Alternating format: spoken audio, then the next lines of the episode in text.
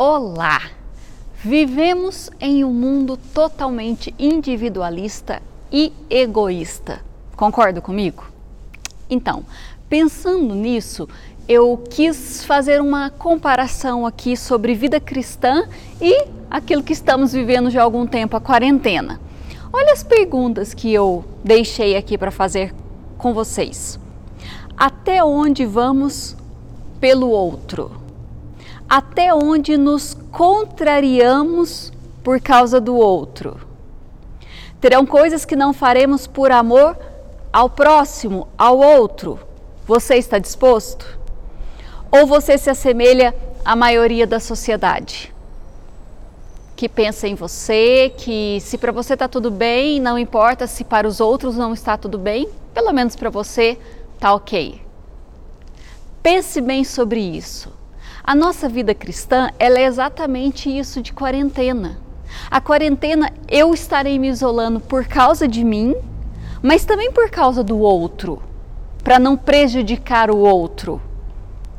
Dito isso, muita gente, vocês têm ouvido falar pessoas reclamando assim: nossa, esse povo, e faz aglomeração, e faz isso, e faz aquilo. Então, muitas pessoas reclamam por quê?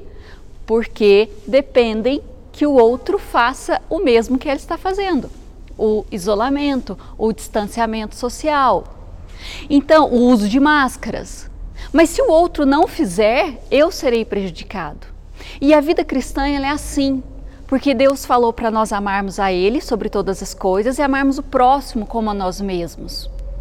Até onde estamos dispostos a fazer, não porque não vai me prejudicar, não, é lícito, para mim não tem problema nenhum mas não convém. Por quê? Porque eu posso levar a outra pessoa a tropeçar, a se magoar, a ficar chateado, a pensar que isso é o certo e acabar descontrolando na vida dela. Então, nós como cristãos, cristãos são quais as pessoas que são cristãs? Aquelas que seguem Cristo, o evangelho de Cristo, aquelas que estão dispostas a fazer o que Cristo ensinou. Se nós somos cristãos, nós precisamos seguir esses ensinamentos de Jesus. Então, assim, pare um pouco, repense o que você está vivendo, repense os seus conceitos e os seus valores e veja se realmente você está disposto a viver uma vida cristã dessa maneira. Paulo ele dizia: eu não vou comer isso, não é por, me, por minha causa que vai trazer algum problema para mim. Não, eu não como por causa do outro. Porque se o outro me vir comendo, ele pode tropeçar, ele pode pecar. É muito mais sério do que nós imaginamos, porque você pode ser o foco da pessoa que está ao seu lado. Você pode ser a esperança dessa pessoa, você pode ser a fé dessa pessoa. Porque as pessoas olham para nós como exemplo, como modelo. E se nós que já estamos na caminhada com Cristo há um tempo fazemos isso, então elas falam: ah, então realmente isso é o correto. Repense.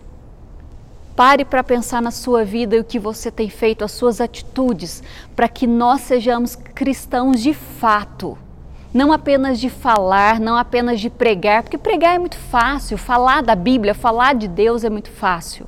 A questão é como nós vivemos, quais são as nossas atitudes.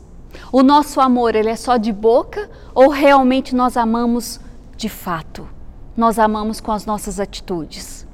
Que realmente essa semana possa ser uma semana em que você pense, eu quero ser diferente e eu vou começar a seguir os ensinamentos de Jesus dessa maneira.